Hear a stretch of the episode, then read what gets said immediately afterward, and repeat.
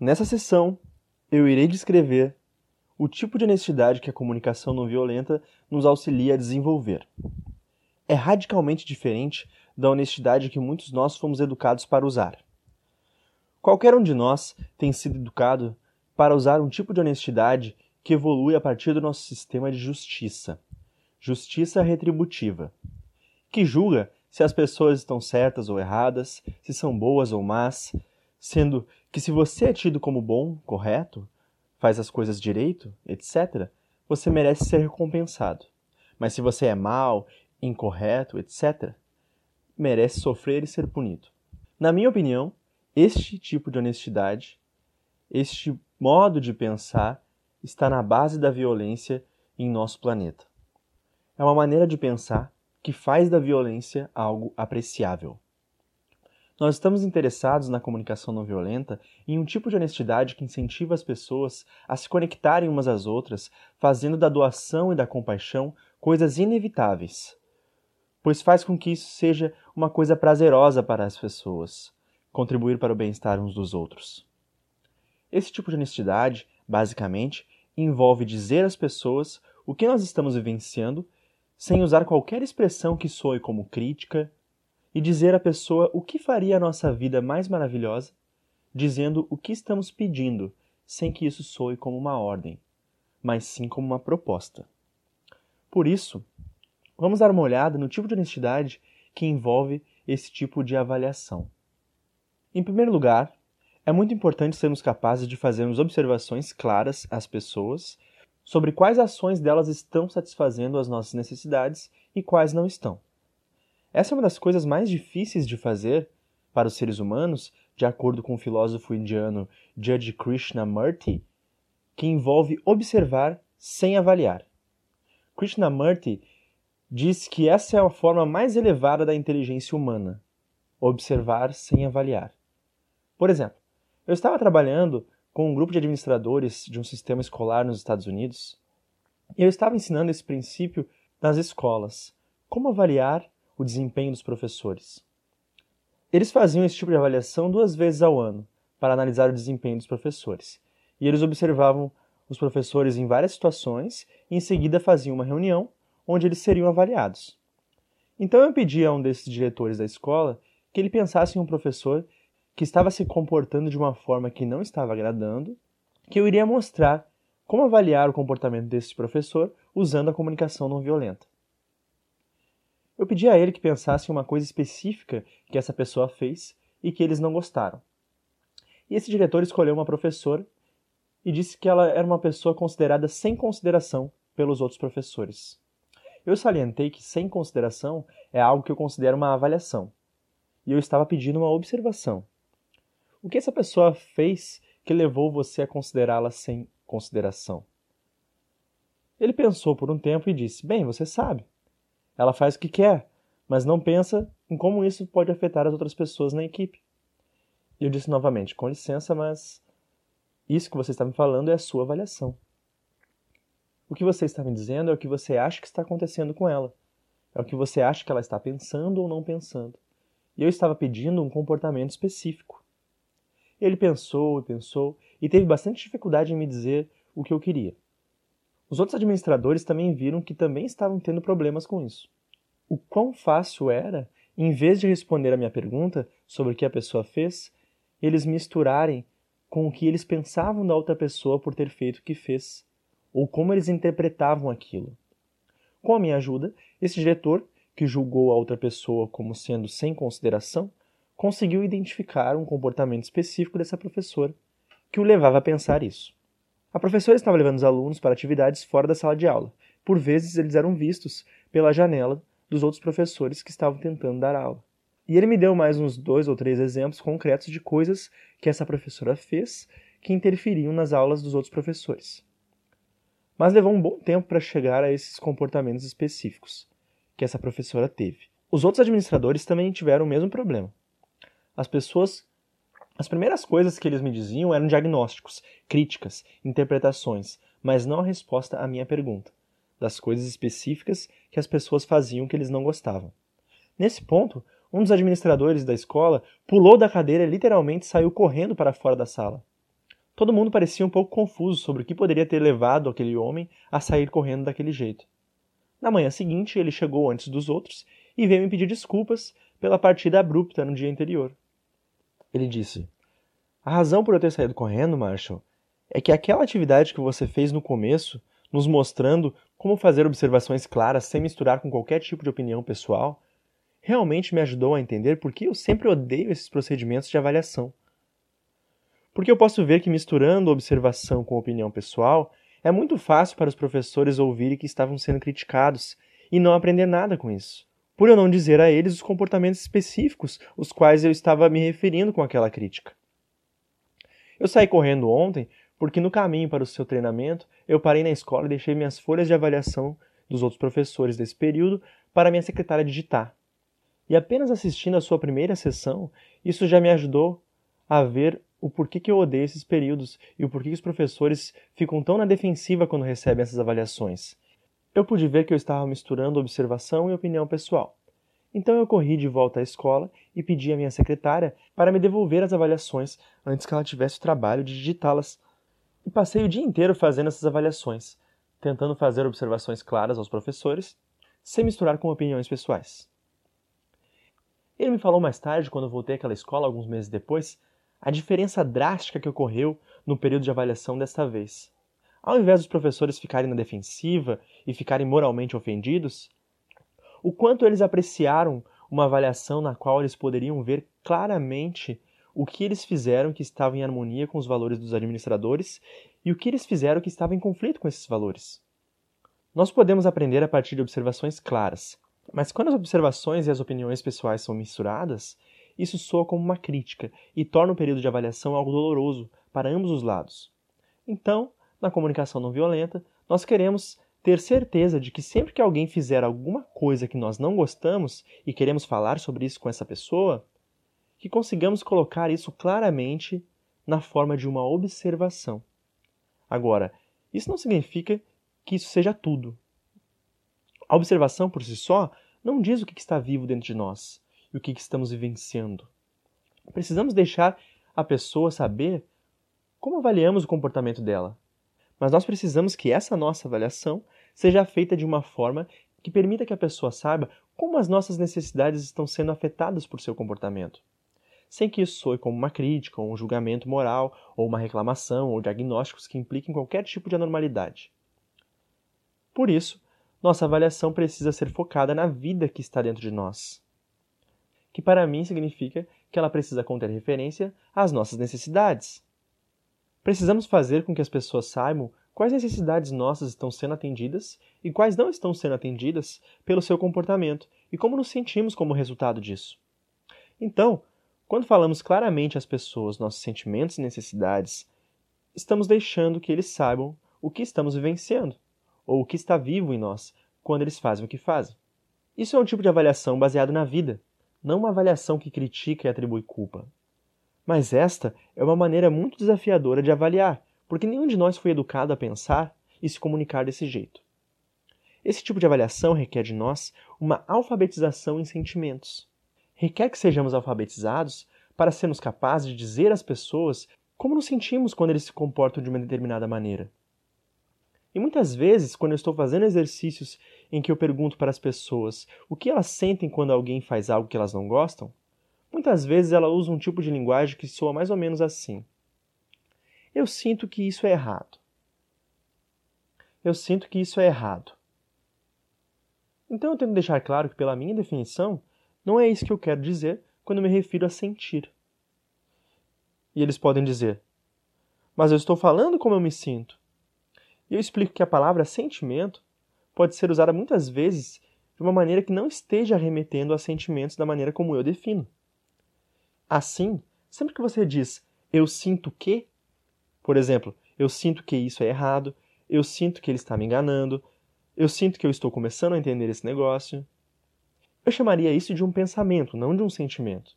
Então muitas pessoas usam a palavra sinto como sinônimo de penso ou acho. Mas na comunicação não violenta, quando nós usamos a palavra sentimento, estamos nos referindo a uma descrição do nosso estado emocional. E isso não contém nenhum tipo de diagnóstico ou análise intelectual das outras pessoas. Então, em se tratando de sentimentos, eu poderia dizer, por exemplo, que eu me sinto triste, frustrado ou irritado quando as minhas necessidades não estão sendo atendidas. Mas quando as minhas necessidades estão sendo atendidas, eu me sinto alegre, eu me sinto contente, sinto prazer. Eu estudei por 21 anos, mas eu realmente não consigo lembrar de uma única vez que alguém tenha me perguntado como você está se sentindo. Sentimentos não faziam parte da vida no tipo de cultura em que eu cresci, especialmente se você era um menino. Há certos sentimentos que, se você tem, é considerado vergonhoso, como eu que estava acostumado a me sentir assustado.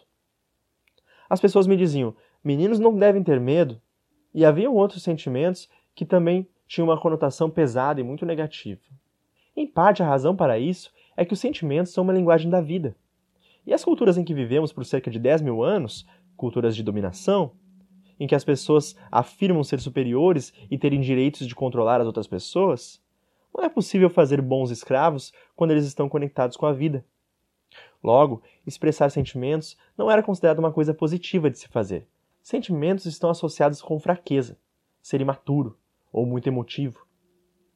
Então, além de não termos sido educados com uma linguagem da vida, uma linguagem de sentimentos e emoções, temos recebido uma educação cultural que faz conotações muito negativas com a expressão das nossas emoções. Por isso, aprendemos muito cedo na vida a encobrir as nossas emoções e escondê-las. Porém, se quisermos nos relacionar de uma forma que promova a compaixão entre nós e as outras pessoas, os sentimentos são o ingrediente-chave. Assim, na comunicação não violenta, a honestidade consiste em falar às pessoas o que elas estão fazendo claramente sobre a forma de uma observação e depois avaliá-las com base nos nossos sentimentos e necessidades. Eu acabei de descrever o que eu quis dizer por sentimentos. Em seguida, precisamos conectar esses sentimentos às nossas necessidades. Pois a comunicação não violenta é baseada na consciência que os sentimentos são manifestações do que está acontecendo com as nossas necessidades. Se as nossas necessidades estão sendo atendidas, temos sentimentos prazerosos. Se as nossas necessidades não estão sendo atendidas, nós temos sentimentos desagradáveis. Essa é a maneira pela qual a Mãe Natureza nos auxilia a julgar o ambiente no qual estamos, para saber se aquilo está acontecendo está servindo ou colaborando com a nossa vida ou não. Para entendermos isso como uma analogia, podemos pensar que se estamos ingerindo alimentos que não são bons para a nossa saúde, nosso organismo responde com sensações desagradáveis. Mas quando estamos nos sentindo bem, com saúde, fortes, etc., nossos sentimentos nos dizem que as nossas necessidades de alimentação foram bem atendidas. Sentimentos dolorosos ou desagradáveis nos dizem que as nossas necessidades não estão sendo atendidas, sentimentos prazerosos ou agradáveis, nos dizem que elas estão sendo atendidas. Mas a parte mais importante da honestidade na comunicação não violenta é a nossa capacidade de esclarecer o que está acontecendo com as nossas necessidades em um determinado momento. Então nós dizemos o que a outra pessoa fez e como nos sentimos sobre isso, mas a parte central da avaliação é relacionar os nossos sentimentos com as nossas necessidades. Isso requer uma consciência de necessidade e uma alfabetização em necessidades, que não é tão fácil de se desenvolver. Porque, mais uma vez, o sistema em que temos vivido por muito tempo exige que sejamos educados de uma maneira que não estamos conectados às nossas necessidades. Não se fazem bons escravos às autoridades se eles estão vivos. E as nossas necessidades são a vida dentro de nós. É o que realmente interessa daquilo que estamos vivenciando. Além de não sermos educados para falar das nossas necessidades e ter um vocabulário rico e uma alfabetização para falar sobre elas, sofremos muita influência da cultura que faz com que seja vergonhoso ter necessidades. No trabalho que eu tenho feito ao redor do mundo nos últimos 40 anos, muitas e muitas mulheres dizem que têm dificuldades em expressar as suas necessidades. Elas foram ensinadas que as mulheres amorosas não têm nenhuma necessidade, que elas devem sacrificar todas as suas necessidades pela família. Os homens também me dizem o quão difícil é para eles expressarem as suas necessidades. Como eles foram ensinados que homens valentes e corajosos não têm necessidades. Eles estão dispostos a sacrificarem as suas vidas pelo rei ou pela bandeira. Assim fomos educados de um modo que nos desconecta com a vida, que nos desconecta com as nossas necessidades. Em vez de termos como referência uma linguagem de vida para fazermos nossas avaliações, Nós fomos ensinados a avaliar as outras pessoas em termos de certo e errado, bom e mal, através de críticas, reclamações e condenações. Em nossos treinamentos, sugerimos que as pessoas se certifiquem de que aprenderam a serem honestas, sem nenhum tipo de atribuição de culpa, crítica, reclamação, julgamento, do tipo que levam as pessoas a interpretar o que elas estão fazendo como ruim ou errado.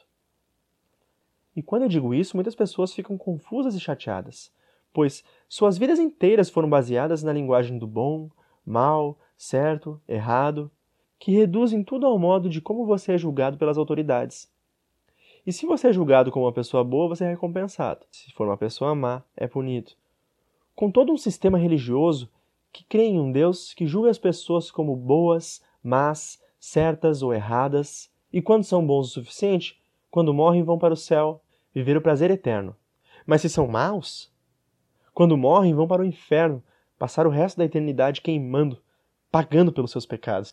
Então toda a nossa estrutura de conhecimento, nossa forma de pensar, é baseada num sistema de críticas, atribuições de culpa, julgamento, e ficamos desconectados das nossas necessidades. Eu estava falando sobre isso em Roma, na Itália, com um grupo de 80 professores de escolas católicas. Eram todos padres ou freiras. No primeiro dia, passamos muito tempo nesse assunto, de como ser honesto sem criticar as pessoas em termos de certo ou errado. E no segundo dia pela manhã, quando eu cheguei, vários deles estavam esperando por mim. Eles disseram que ficaram muito chateados com o que ouviram eu dizer no dia anterior. Uma das freiras me disse: Você destruiu tudo que eu sempre acreditei ontem. E eu disse: Irmã, o que eu disse que teve esse efeito em você? Ela disse: Você disse que não devemos julgar as pessoas, que você não deve dizer se o que elas fazem é certo ou errado, e que elas podem fazer o que quiserem. Se quiserem roubar ou nos enganar, não podemos julgá-las. E eu disse: Ah, irmã, obrigado por me dizer que foi isso que você ouviu. Eu posso ver que eu não fui claro. Porque eu não estava sugerindo que não julgamos ou avaliamos o comportamento das pessoas.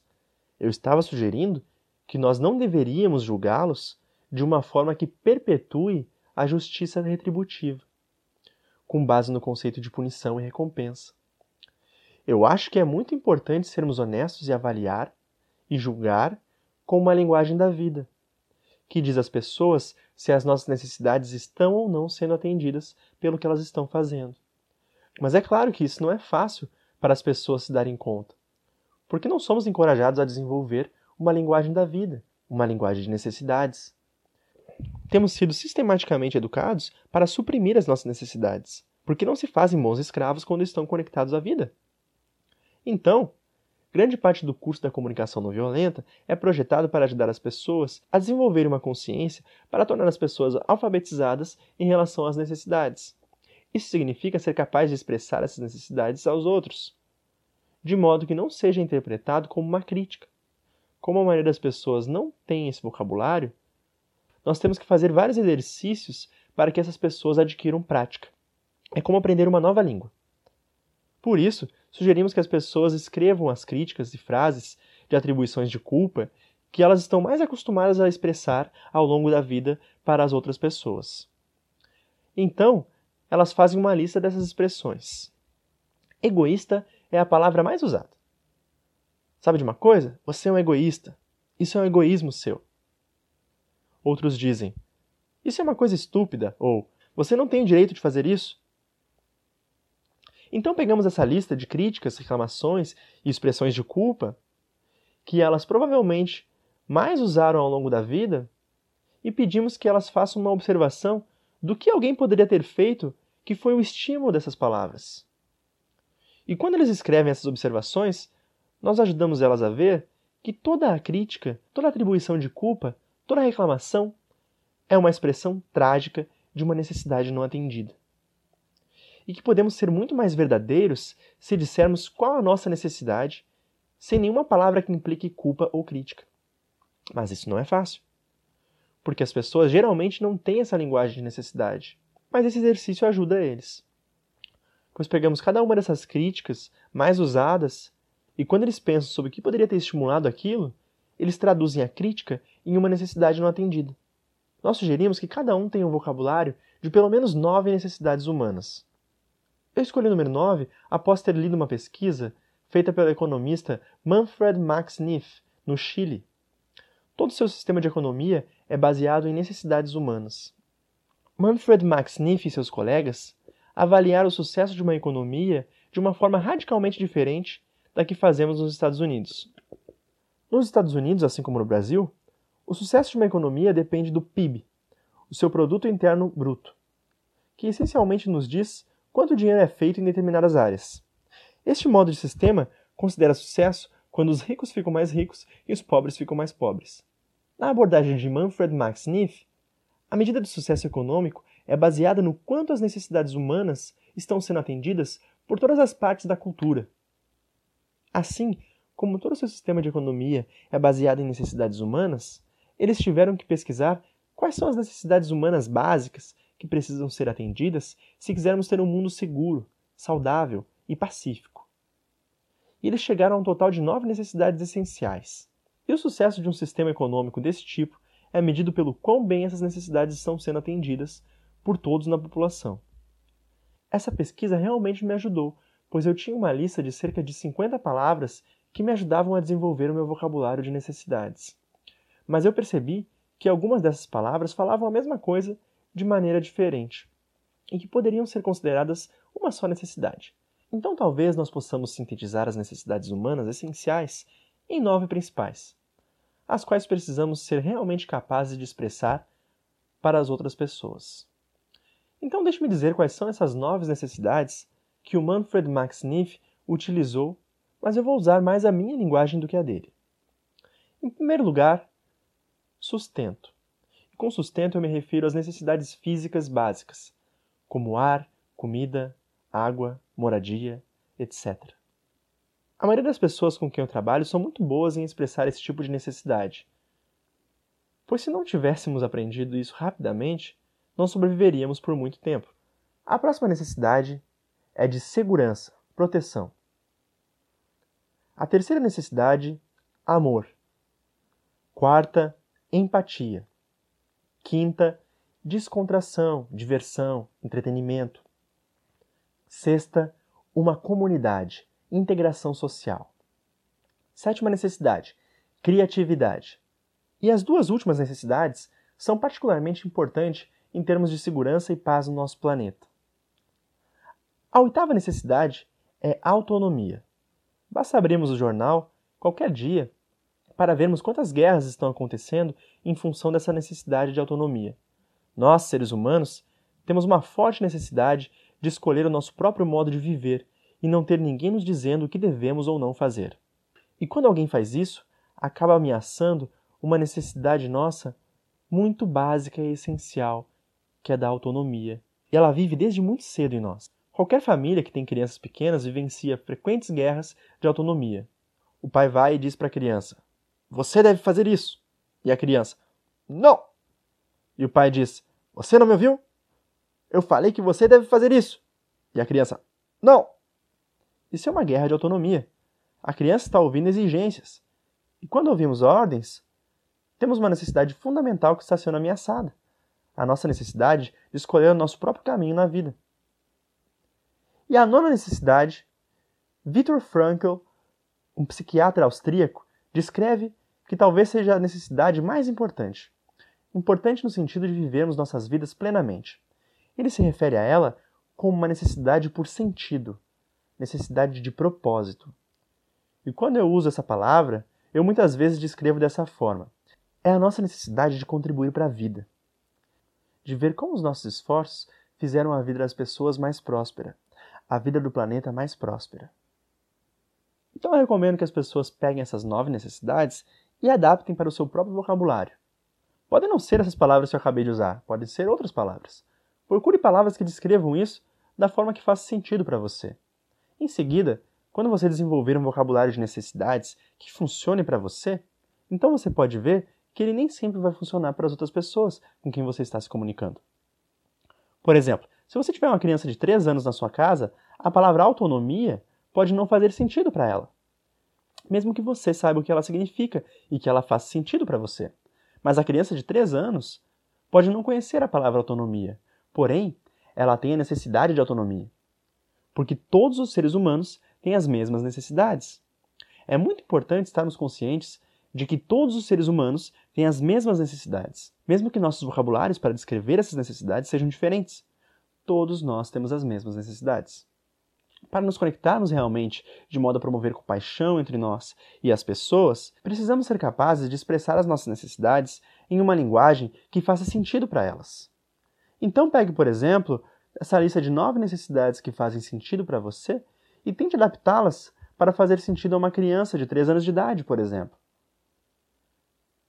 E se você tiver que lidar com um grupo de jovens adolescentes, pense em como você poderia expressar isso de modo que faça sentido para eles. E se estiver trabalhando numa escola, com professores, traduza essas necessidades para uma linguagem que eles possam compreender, e assim por diante. Em outras palavras, se realmente queremos nos conectar com os seres humanos de uma maneira que nos permita apreciarmos uns aos outros e desfrutar, contribuir para o bem-estar uns dos outros, temos de ser muito alfabetizados na linguagem das necessidades. E sempre que nos percebemos querendo criticar alguém, possamos traduzir essa crítica em uma necessidade nossa não atendida. Temos muito mais chances de termos as nossas necessidades atendidas quando falamos delas do que quando dissemos às pessoas que há algo errado com elas. Eu estou dizendo que nós conseguimos avaliar melhor comportamentos e melhor de acordo com os princípios da comunicação não violenta, significa de uma forma que promova doação em compaixão e prazer em aprendermos uns com os outros? Temos muito mais chances de promover conexões desse tipo fazendo observações claras e expondo os nossos sentimentos e necessidades. Portanto, precisamos evitar o uso de palavras como certo, errado, bom, mal, apropriado, inapropriado, etc especialmente expressões como tenho que, sou obrigado a, devo, não posso. Muitas vezes, quando eu estou trabalhando com professores e digo isso, eles ficam muito desconfortáveis. Eles não conseguem imaginar como poderiam fazer o seu trabalho sem usar palavras como certo, errado, bom, ruim, apropriado, inapropriado. Por exemplo, eu estava trabalhando com professores um sistema escolar na costa leste dos Estados Unidos e eles estavam muito confusos. Eles disseram para mim: Marshall, como podemos passar um dia sequer sem dizer aos alunos se o que eles estão fazendo está certo ou errado? Nosso trabalho como professores é avaliar os alunos e julgar o seu desempenho. Eu disse: sim, julgamentos e avaliações são muito úteis, se eles são uma língua de vida. Mas quando nós colocamos isso na forma de uma linguagem de certo, errado, bom, mal, isso acaba sustentando um sistema de dominação que eu acredito que esteja contribuindo para a violência no nosso planeta.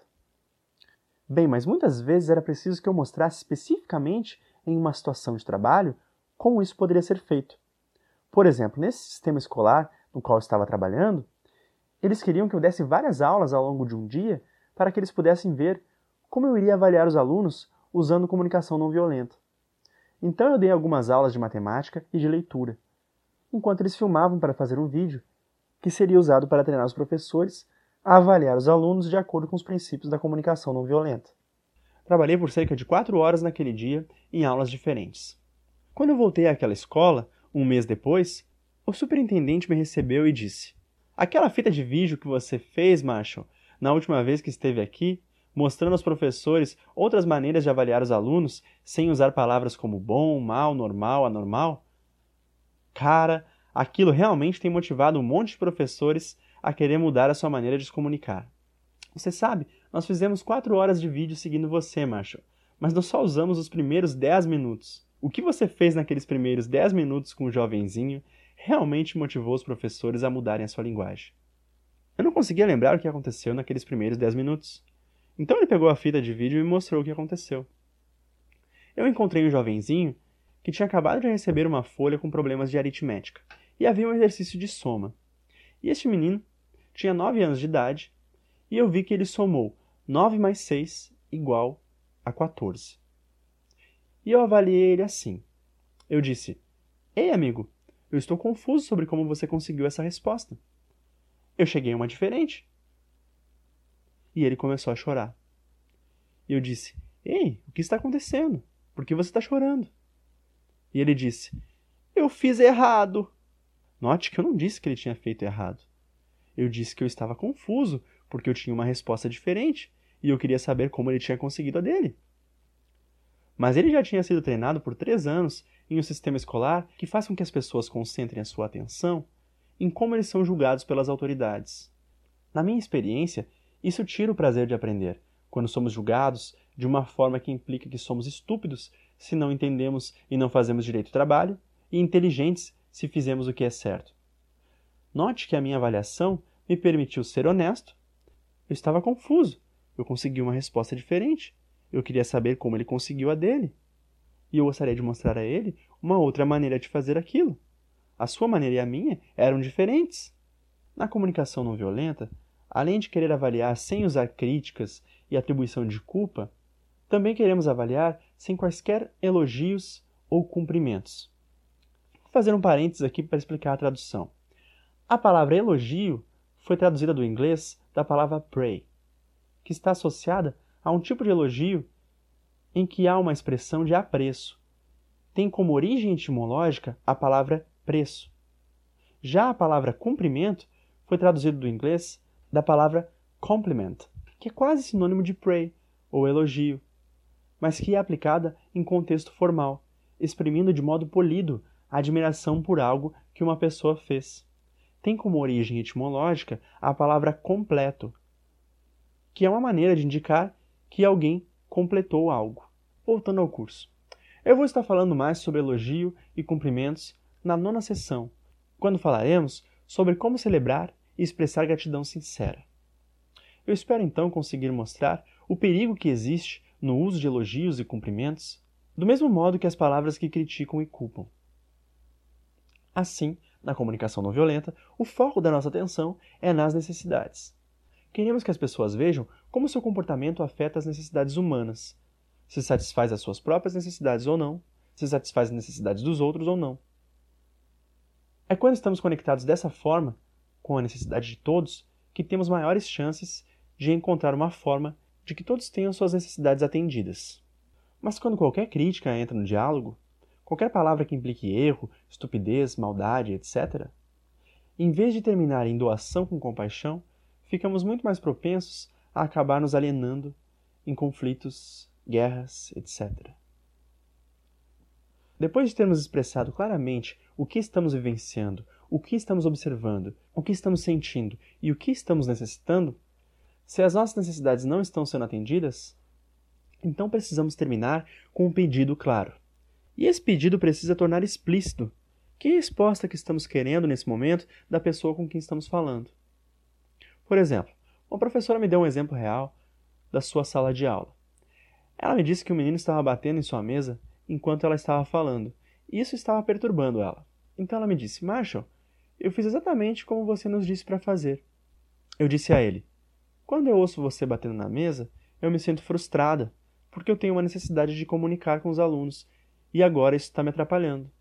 Bem, ela havia feito um bom trabalho de expressar o que ela estava observando, sentindo e necessitando. Mas note que ela não disse o que ela queria. E eu disse: Eu não ouvi o pedido aí. Ela disse: Eu fiz, tá certo? Eu esqueci de falar. Eu fiz um pedido. Eu disse a ele: Eu não quero ouvir você batendo no seu livro enquanto eu estiver falando.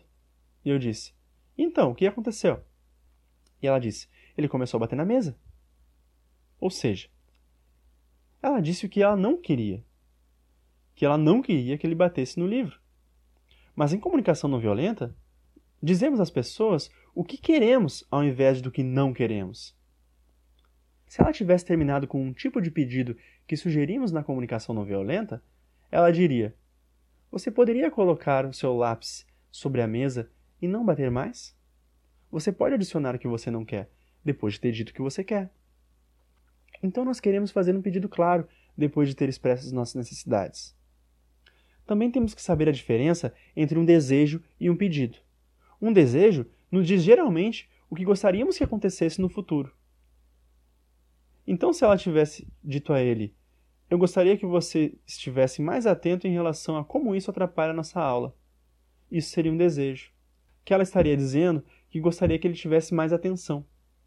Mas não está dizendo o que ela quer que ele faça nesse momento. Para a comunicação não violenta, Quando nós expressamos uma necessidade que não está sendo atendida, terminamos com um pedido claro do que queremos da pessoa neste momento. E o pedido precisa estar numa linguagem que descreva a ação. Não podemos usar uma linguagem vaga como eu quero que você me ajude. Pode significar coisas diferentes dependendo da situação. Então, ao invés de pedir a uma pessoa, eu quero que você me ajude com esse problema, você poderia dizer, por exemplo, eu gostaria que você me dissesse o que você acha que iria atender às minhas necessidades nessa situação. Pedir que a pessoa diga algo é muito mais específico do que pedir que ela ajude.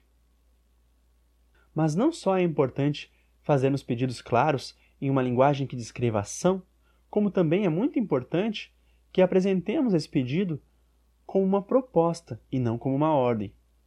Porque se as pessoas ouvem ordens, isso tira muito da alegria e do prazer de se fazer qualquer coisa.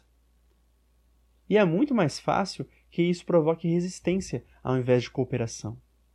Agora, é difícil para as pessoas não interpretarem nossos pedidos como exigência, especialmente se elas estiverem em situações com autoridades que pensam que é o seu trabalho mandar nas pessoas.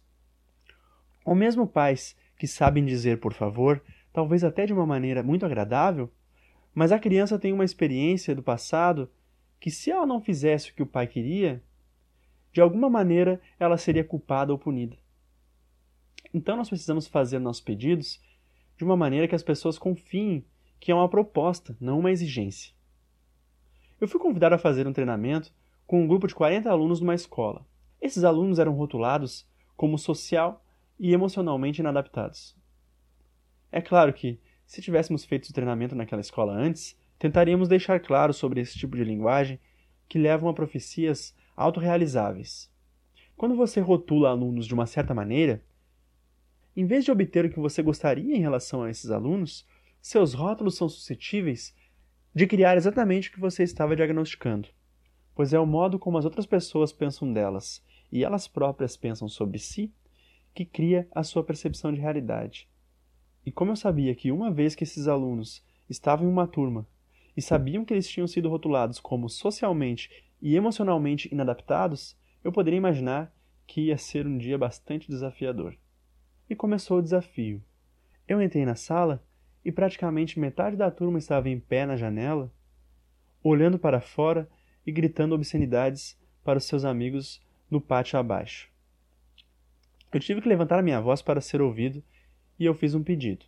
Eu disse: Com licença, com licença. Eu apreciaria se vocês viessem aqui e sentassem. Eu gostaria de dizer quem eu sou e o que eu gostaria de fazer aqui hoje. Eu diria que talvez a metade da turma veio, mas havia tanto barulho que eu não tinha certeza se todos me ouviram. Então eu repeti o meu pedido. E dessa vez, todo mundo veio, com exceção de dois jovens. Mas, para minha sorte, os dois jovens que não vieram eram os maiores da turma. E eu disse a eles: um dos cavalheiros poderia, por favor, me dizer o que vocês me ouviram dizer? E um deles respondeu: Você disse que nós temos que ir aí e nos sentar. Viu? Eles estavam ouvindo uma ordem. Eu fiz um pedido, mas eles estavam ouvindo uma ordem. Então eu disse: Senhor? Eu aprendi a usar o Senhor com pessoas que tinham bíceps como os que ele tinha. Eu disse: Senhor, você estaria disposto a me dizer como eu poderia deixar você saber o que eu estava querendo sem que isso soasse como se eu estivesse dizendo que você tem que fazer? Ele disse: Hã? Eu disse: Como eu poderia informar você sobre o que eu quero de um modo que não pareça que eu não me importo igualmente com o que você quer? Ele parou por um momento e disse: Eu não sei. Eu disse: É exatamente o que está acontecendo entre eu e você agora é muito do que eu irei falar hoje. Eu acredito que as pessoas podem se dar muito melhor se elas puderem dizer umas às outras o que elas gostariam sem fazer qualquer exigência. Por isso, eu queria saber como eu poderia deixar você saber o que eu quero sem que isso soe como uma ordem. Então, agora que você me ouviu, você estaria disposto a vir aqui para que nós possamos conversar sobre isso? Aquilo intrigou e os dois vieram se sentar e tivemos um dia muito produtivo. Mas com muitas pessoas é muito difícil que eles confiem que o nosso pedido realmente é uma proposta e não uma exigência. Em qualquer nível, quando as pessoas possuem memórias de que se elas não fizerem o que as outras pessoas querem, elas serão criticadas, culpadas e punidas, acaba sendo muito difícil para elas confiarem, quando alguém diz o que gostaria, que aquilo é um pedido e não uma ordem. Assim, na comunicação não violenta, dizemos o que estamos vivenciando, o que estamos observando, sentindo, necessitando. Nós fazemos pedidos claros, apresentando da melhor maneira que podemos, de um modo que as pessoas possam confiar que aquilo é um pedido e não uma ordem. Agora, algumas mensagens são realmente difíceis de dizer, mesmo quando se usa a comunicação não violenta. Mas algumas dessas mensagens é muito importante que sejamos capazes de expressar. Por exemplo, a palavra não. Como você diz não de uma forma que seja em harmonia com a comunicação não violenta? Isso requer que digamos três coisas. Primeiro, quando alguém pedir algo a você, para dizer não usando comunicação não violenta, começamos mostrando que recebemos o pedido da outra pessoa como um presente. Eles estão nos dando um presente quando nos pedem para fazer algo. Eles estão nos dando uma oportunidade de contribuir para o seu bem-estar. E como fazemos isso?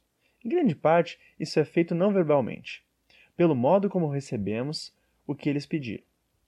Esse comportamento não verbal, a maioria das vezes dirá à pessoa se estamos recebendo aquilo que eles estão pedindo como uma ordem, como uma crítica ou como uma proposta em forma de pedido que nos dá a oportunidade de contribuir para o seu bem-estar. Então, recebemos o que eles estão pedindo como se fosse um presente. É o primeiro passo para dizermos não. O segundo passo é estar ciente de que não é uma expressão pobre de uma necessidade. Sempre que uma pessoa diz não, ela está querendo dizer basicamente: eu tenho uma necessidade que me impede de fazer o que você me solicitou nesse momento.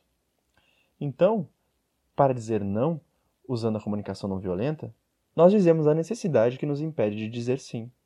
Por exemplo, se uma pessoa pergunta se estaríamos dispostos a ajudar com alguma limpeza na casa, para dizer a necessidade por trás do não, poderia ser assim. Você poderia dizer: Agora estou realmente muito cansado e tenho uma necessidade de descansar. Assim você estará dizendo qual a necessidade você atenderá naquele momento em que a outra pessoa quer que você faça algo. O terceiro ingrediente para dizer não, usando comunicação não violenta, é procurar uma proposta que busca uma maneira de ter as necessidades de todos atendidas. Que pode soar assim, na situação em que a pessoa pede ajuda com a limpeza na casa. Depois de dizer, eu estou realmente cansado e agora eu preciso descansar. Estaria tudo bem se fizéssemos isso daqui a 30 minutos? Depois que eu pudesse descansar um pouco? Ou, você poderia perguntar a. Então poderia sugerir alguém mais da casa que eu acho que estaria disposto a ajudar. Por exemplo, você poderia perguntar para o fulano se ele pode te ajudar? Pois eu realmente gostaria de descansar um pouco agora. Portanto, as três partes para dizermos não em comunicação não violenta é, primeiro de tudo, mostrar empatia na recepção da solicitação da outra pessoa. E que eles se sintam compreendidos, que suas necessidades sejam compreendidas, assim como seu pedido. Em segundo lugar, não dizemos não. Não dizemos não posso. Nós dizemos a necessidade que nos impede de dizer sim. E finalmente terminamos com uma proposta que procura uma maneira que todos tenham as suas necessidades atendidas. Uma outra mensagem difícil de dizer, usando a comunicação não violenta, é como podemos fazer uma pessoa saber que ela está usando mais palavras do que queremos ouvir? Como fazemos isso sem criticar? É claro, todos nós sabemos como interromper uma pessoa quando ela está usando mais palavras do que a gente quer ouvir, de uma maneira violenta. Esperamos que ela respire e então dizemos rapidamente: Com licença, acabei de lembrar que a minha casa está pegando fogo. E nós saímos da conversa tão rapidamente quanto nós podemos. Ou nós mudamos para qualquer outro assunto, assim nós não temos mais que escutar sobre aquilo. Na comunicação não violenta, nós paramos a outra pessoa quando estamos ouvindo mais palavras do que gostaríamos que ela dissesse e dissemos quais as nossas necessidades com licença, eu estou impaciente agora porque eu tenho uma necessidade de. E em seguida dizemos qual é a nossa necessidade que não está sendo atendida pela quantidade de palavras que a pessoa está usando. E novamente nós terminamos com uma proposta que procura uma maneira de ter todas as necessidades atendidas, as nossas e a da outra pessoa também. Uma das razões para que as pessoas usem mais palavras do que queremos ouvir, é porque a pessoa não está consciente do que ela quer de volta da gente. Ela não entende o que ela mesma quer das outras pessoas. E assim ela vai falando e falando, tentando obter o que ela quer, mesmo que ela nem esteja certa do que seja isso. Eu lembro de uma amiga minha bem próxima, que muitas vezes falava por bastante tempo sobre coisas que estavam acontecendo com ela no seu trabalho. E um dia eu disse a ela: Sabe, eu acho difícil acompanhar quando eu ouço você dizendo tudo isso. E eu não tenho certeza do que você está querendo de mim. Então você poderia me dizer o que espera de mim em relação a essas coisas que você está me dizendo que aconteceram com você no trabalho? E ela pensou por um momento e disse: oh, Eu pensei que era importante dizer. E eu disse: Eu estou confiante de que você pensou que isso era importante. Senão, você não diria. Mas eu não estou perguntando se você achava isso importante. Eu estou perguntando o que você espera de mim quando me diz essas coisas. E ela pensou por mais um momento e disse: Eu só queria dizer, eu não espero nada de você. Eu disse: Entendi, ok. Então tá tudo bem se eu ler enquanto você fala? E ela disse: Se você fizer isso, eu te mato. É claro que ela sabia que eu estava brincando quando eu disse que eu ia ler enquanto ela falava. Mas eu queria que ela visse que se você fala com as pessoas sem ter claro o que você espera delas, isso toma muita energia da conversa. Deixa a gente confuso. Fica difícil de saber como acompanhar a pessoa e torna a conversa menos interessante. E mais tarde, ela me disse que aquilo havia ajudado ela bastante. E ela comentou que agora entendia porque muitas pessoas não gostavam de conversar com ela. Que ela usava muito mais palavras do que ela própria gostaria de usar, mas ela simplesmente não sabia como deixar claro o que ela queria. Como resultado da nossa conversa, ela começou a se tornar mais consciente do que ela esperava das outras pessoas antes de falar qualquer coisa, e em seguida ela descobriu que poderia usar muito menos palavras para conseguir o que ela queria com maior frequência nas conversas. Essa é uma parte muito importante da comunicação não violenta. Quando formos honestos sobre o que estamos vivenciando, estarmos conscientes do que queremos de volta das pessoas. E minha previsão é de que quanto mais consciente você tiver daquilo que você espera receber de volta quando está solicitando algo ao seu ouvinte, você usa menos palavras e obtém mais compreensão deles. Agora, algumas necessidades não são tão fáceis de sabermos o que se espera obter para que elas sejam atendidas. E muitas vezes são necessidades muito importantes. Por exemplo, eu trabalhava com um pai, seu filho de 15 anos, e esse pai não estava tendo a sua necessidade de respeito sendo atendida na relação com seu filho. Então eu disse ao pai enquanto o filho estava sentado ao lado: O que você quer do seu filho? Ele disse: Eu quero que ele me respeite. E eu disse que na comunicação não violenta, nós usamos a palavra respeito como uma necessidade, não como um pedido. Isso realmente não diz claramente o que você quer que ele faça. E o filho disse: Sim, eu acho que eu estou respeitando você. O que você quer de mim para mostrar que eu te respeito? O pai hesitou, pois não estava claro para ele o que ele queria do filho quando sentia que sua necessidade de respeito não estava sendo atendida. Em seguida, aquilo foi ficando claro para o pai e ele começou a entender algo que foi realmente importante para ajudar a melhorar a relação com seu filho. O pai me disse: Ok, macho, eu acho que eu estou vendo o que você está tentando nos ajudar a ver. Eu disse: O que é? Eu vejo agora o que eu quero que ele faça para atender minha necessidade de por respeito. Eu disse: E o que é? Eu quero que ele pule quando eu disser pule e sorria porque está pulando. Então o pai pôde ver que quando ele dizia quero que você me respeite, o que ele realmente queria era obediência. E ele pôde ver por que, que o filho reagia daquela forma tão negativa quando ele pedia alguma coisa a ele. Então, para algumas necessidades muito importantes, como respeito, nós precisamos saber claramente o que a gente quer das pessoas. Pois, se não somos claros em relação a isso, frequentemente entramos em jogos muito opressivos. Por exemplo, vamos tomar uma outra necessidade muito importante para deixar claro o que acontece se não temos pedidos claros e como podemos nos envolver em uma forma muito opressiva de relações interpessoais. Vamos ver a palavra amor. Eu estava trabalhando com um casal que estava tendo problema em seu relacionamento. E eu perguntei à esposa: Quais as suas necessidades não estão sendo atendidas? E ela disse: A minha necessidade por amor não está sendo atendida. E o marido disse imediatamente: Mas eu te amo. Eu disse: Espera, espera. Vamos descobrir o que ela quer de você para obter a sua necessidade de amor atendida. Essa é uma necessidade muito importante. E nem sempre é fácil para nós compreendermos o que esperamos da outra pessoa. E é importante sabermos claramente o que queremos quando temos uma necessidade de amor que não está sendo atendida. Porque as pesquisas mostram que as pessoas diferentes têm expectativas bastante diferentes para obter suas necessidades de amor atendidas. O que atende a necessidade de amor para uma pessoa pode não atender para outra. Então eu disse para a esposa: O que especificamente você gostaria que ele fizesse para atender a sua necessidade de amor? E ela pensou por alguns momentos. E ela disse ao seu marido: Bem, você sabe. E ele disse: Não, não sei. Se eu soubesse, eu faria. E ela disse: Bem, é que não é fácil dizer assim, tão especificamente o que eu quero. E ele disse: Se não é fácil para você dizer, consegue ver como é difícil para mim fazer? E ela pensou e pensou, e de repente ela parecia estar com uma expressão de vergonha no rosto. E ela disse: Ok, Marshall, eu entendi o que você quer dizer.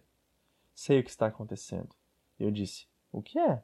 O que você quer que ele faça para atender a sua necessidade por amor? Eu quero que ele adivinhe o que eu quero, antes mesmo de eu saber o que é, e ainda quero que ele sempre faça. Isso não é algo raro. Muitos de nós temos estratégias muito destrutivas para termos nossas necessidades básicas atendidas. Estratégias que são destrutivas, pois, em primeiro lugar, por serem impossíveis de serem exercidas, e, em segundo lugar, porque elas negam as necessidades de outras pessoas e exigem que elas sejam subordinadas a nós. Por isso, é muito importante sermos capazes de dizermos exatamente o que nós queremos para satisfazer a nossa necessidade de amor. É muito importante saber o que queremos para atender às nossas necessidades de sermos compreendidos e expressar esses pedidos claramente em uma linguagem que descreva a ação. Agora, amor, muitas pessoas usam de uma maneira diferente, não como uma necessidade. Algumas pessoas usam a palavra amor para se remeter a um sentimento.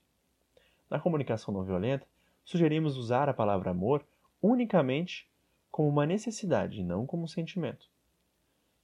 Se estamos tentando expressar emoções, podemos usar outras palavras ao invés de amor para descrever o que estamos sentindo. E para tornar isso claro para as pessoas, eu vou contar uma pequena história sobre uma pessoa que pergunta ao seu parceiro: Você me ama? E o parceiro usa a comunicação não violenta, e ele sabe o quão importante é descobrir especificamente o que a pessoa entende por amor. Assim o parceiro diz: Quando você me pergunta se eu te amo, você está usando a palavra amor como um sentimento? E a pessoa diz: Sim, eu estou usando como um sentimento. E a pessoa que está usando a comunicação não violenta diz: Entendo. Então você está querendo saber se eu sinto carinho, ternura, aconchego. Se eu sinto afeição por você? E a outra pessoa diz: Sim. Em seguida, o parceiro diz: Bem, você sabe que as pessoas que estudam comunicação não violenta usam a palavra amor como uma necessidade, não como um sentimento. É por isso que eu precisava ter isso claro. Mas agora que eu sei que você usa a palavra amor como um sentimento, e eu posso ver o quanto isso é importante para você, eu vou fazer o meu melhor para responder honestamente. Então, por favor, pergunta de novo. E a pessoa diz: Você me ama? E a pessoa usando a comunicação não violenta diz: Quando? E a outra pessoa fica chocada e repete: Quando? E a pessoa usando comunicação não violenta diz: Sentimentos mudam a todo momento. Como eu posso responder honestamente sem um momento específico um local específico. E a outra pessoa diz: Bem, que tal agora? E a pessoa usando a comunicação não violenta diz: Não. Mas tenta outra vez daqui a alguns minutos. Nunca se sabe. Assim, na comunicação não violenta, eu espero que essa história bem-humorada ajude você a ver o como é importante usar a palavra amor como uma necessidade. E em seguida, uma vez que há uma necessidade tão importante, ser muito específico sobre o que queremos da outra pessoa para que ela atenda essas necessidades. Outra coisa que é muito importante para expressar as nossas necessidades usando a comunicação não violenta é não confundir as nossas necessidades com as estratégias que usamos para atendê-las. Eis duas características que nos ajudarão a diferenciar necessidades e pedidos ou estratégias, para termos as nossas necessidades atendidas. Em primeiro lugar, todas as necessidades são universais. Todos os seres humanos têm as mesmas necessidades. E a segunda coisa que diferencia a necessidade de estratégia é que a necessidade não contém nenhuma referência à pessoa específica tomando ações específicas. Assim, a qualquer momento que dizemos eu quero que você. Isso não é uma necessidade, isso é um pedido ou estratégia. Outra coisa que é muito importante quando expressamos pedidos é de nos certificarmos que não estamos viciados em termos o que queremos. Então, deixa eu mostrar como é que é isso. Uma mulher voltou no segundo dia de um workshop e disse: Eu fui para casa e tentei o que você me disse ontem, Marshall ser honesto usando a comunicação não violenta. Eu tentei fazer isso, mas não deu certo. E eu disse: Legal, vamos aprender com isso. O que você disse para quem? E ela disse: Foi uma mensagem que eu dei ao meu filho mais velho. Quando eu cheguei em casa ontem, eu notei que ele não tinha feito três coisas que ele disse que ia fazer em relação a limpezas na casa. E ela me disse como se expressou honestamente para ele. Ela me disse como ela fez uma observação clara, que ele indicou para ele as três coisas que ele não havia feito, expressou seus sentimentos e necessidades e fez um pedido claro. Ela disse: Você poderia, por favor, fazer essas três coisas agora? Então ela tinha usado claramente a linguagem da comunicação não violenta. E eu disse: E qual o problema? Parece que você realmente se expressou com bastante clareza. E ela disse: O problema é que ele não fez o que eu pedi. Ah, entendi. Então o que você disse a ele? Ela disse: Eu disse a ele que ele não pode passar a vida inteira sendo um preguiçoso e irresponsável. Eu disse: Eu posso ver que eu não deixei claro ontem a diferença entre um pedido e uma ordem.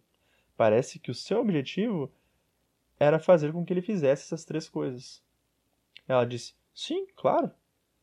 Eu disse: Bem, então você não usou comunicação não violenta. Se a sua intenção é de que a pessoa faça o que você quer, essa é uma intenção diferente da que deveríamos ter usando a comunicação não violenta. Na comunicação não violenta, o nosso objetivo nunca é que as pessoas façam o que queremos. Nosso objetivo é criar uma conexão de qualidade com as pessoas que terminem todos tendo as suas necessidades não atendidas. E ela disse: Ah, então eu devo fazer toda a limpeza da minha casa sozinha. E as minhas necessidades não contam? E eu disse: Não, que bom que você está me alertando sobre isso. Eu estou dizendo que o objetivo da comunicação não violenta é de que todas as necessidades sejam atendidas. E isso jamais exige nem desistir nem ceder. Significa apenas que não ficamos viciados em nossas estratégias. Se estamos viciados em nossas estratégias, é muito fácil para outra pessoa ouvir o nosso pedido como uma ordem, e isso ameaça a sua necessidade de autonomia e torna mais difícil para que eles apreciem cooperar.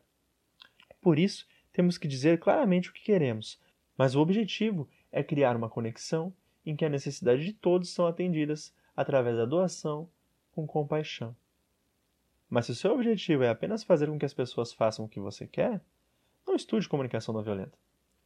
Vá a uma escola de adestramento canino e veja como é que eles treinam seus cachorros. A sessão 3 do curso Comunicação Não Violenta, com Marshall Rosenberg, foi concluída. Nosso próximo programa continua com a sessão 4.